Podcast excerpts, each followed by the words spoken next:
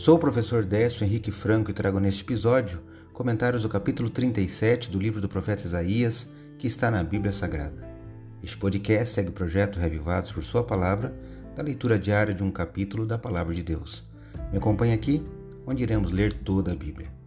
O profeta Isaías foi chamado na sua juventude para o ofício de profeta e seu ministério durou por pelo menos 60 anos.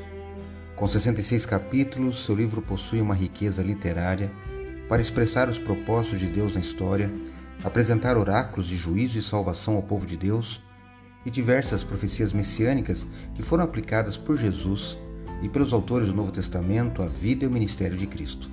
Por isso você não pode deixar de conhecer e estudar este livro. No capítulo 37 está a continuidade da história iniciada no capítulo anterior sobre as ameaças de invasão de Jerusalém por Senaqueribe da Síria. O rei Ezequias, em luto, solicita que o profeta Isaías ore pelo povo e Isaías os conforta. O texto também destaca a oração de Ezequias. Também, Isaías profetiza contra o orgulho de Senaqueribe e também fala de sua destruição. E na parte final do capítulo, de maneira miraculosa, está o registro do anjo do Senhor que destrói os assírios. E assim como foi profetizado, Senaqueribe é morto lá em Nínive por seus filhos. Eu destaco na leitura agora os versos 5 a 7.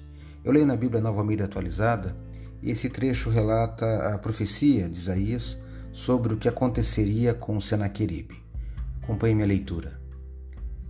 Os servos do rei Ezequias foram falar com Isaías, que lhes disse: Digam ao rei o seguinte: Assim diz o Senhor: Não tenha medo por causa das palavras que você ouviu com as quais os servos do rei da Síria blasfemaram contra mim.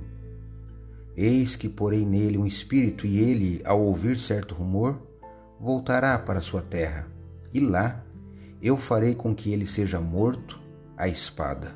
Isaías 37, versos 5 a 7. Deus cuidou do seu povo no passado, mesmo quando parecia que seria impossível eles escaparem por estarem cercados pelos inimigos. Naquele tempo, a Assíria estava no auge do seu poder. Era liderada por Senaqueribe, que governou, só para questão histórica, dos anos 705 até 681 a.C. Senaqueribe dominava as nações da Ásia Ocidental e o seu exército já tinha dominado dezenas de cidades em toda a região em volta de Jerusalém. Os registros assírios e babilônicos confirmam o relato bíblico do assassinato de Senaqueribe pelas mãos dos seus próprios filhos no ano 681 a.C. É impressionante também o relato deste capítulo sobre os 185 mil assírios mortos no campo de batalha. Isso ocorreu por apenas um anjo do Senhor. Saiba que Deus está no controle da história e cuida dos seus filhos Peça ajuda de Deus, Ele vai te atender também num momento de dificuldade. Acredito, como disse o salmista, que a palavra de Deus é uma lâmpada que ilumina nossos passos e luz que clareia nosso caminho.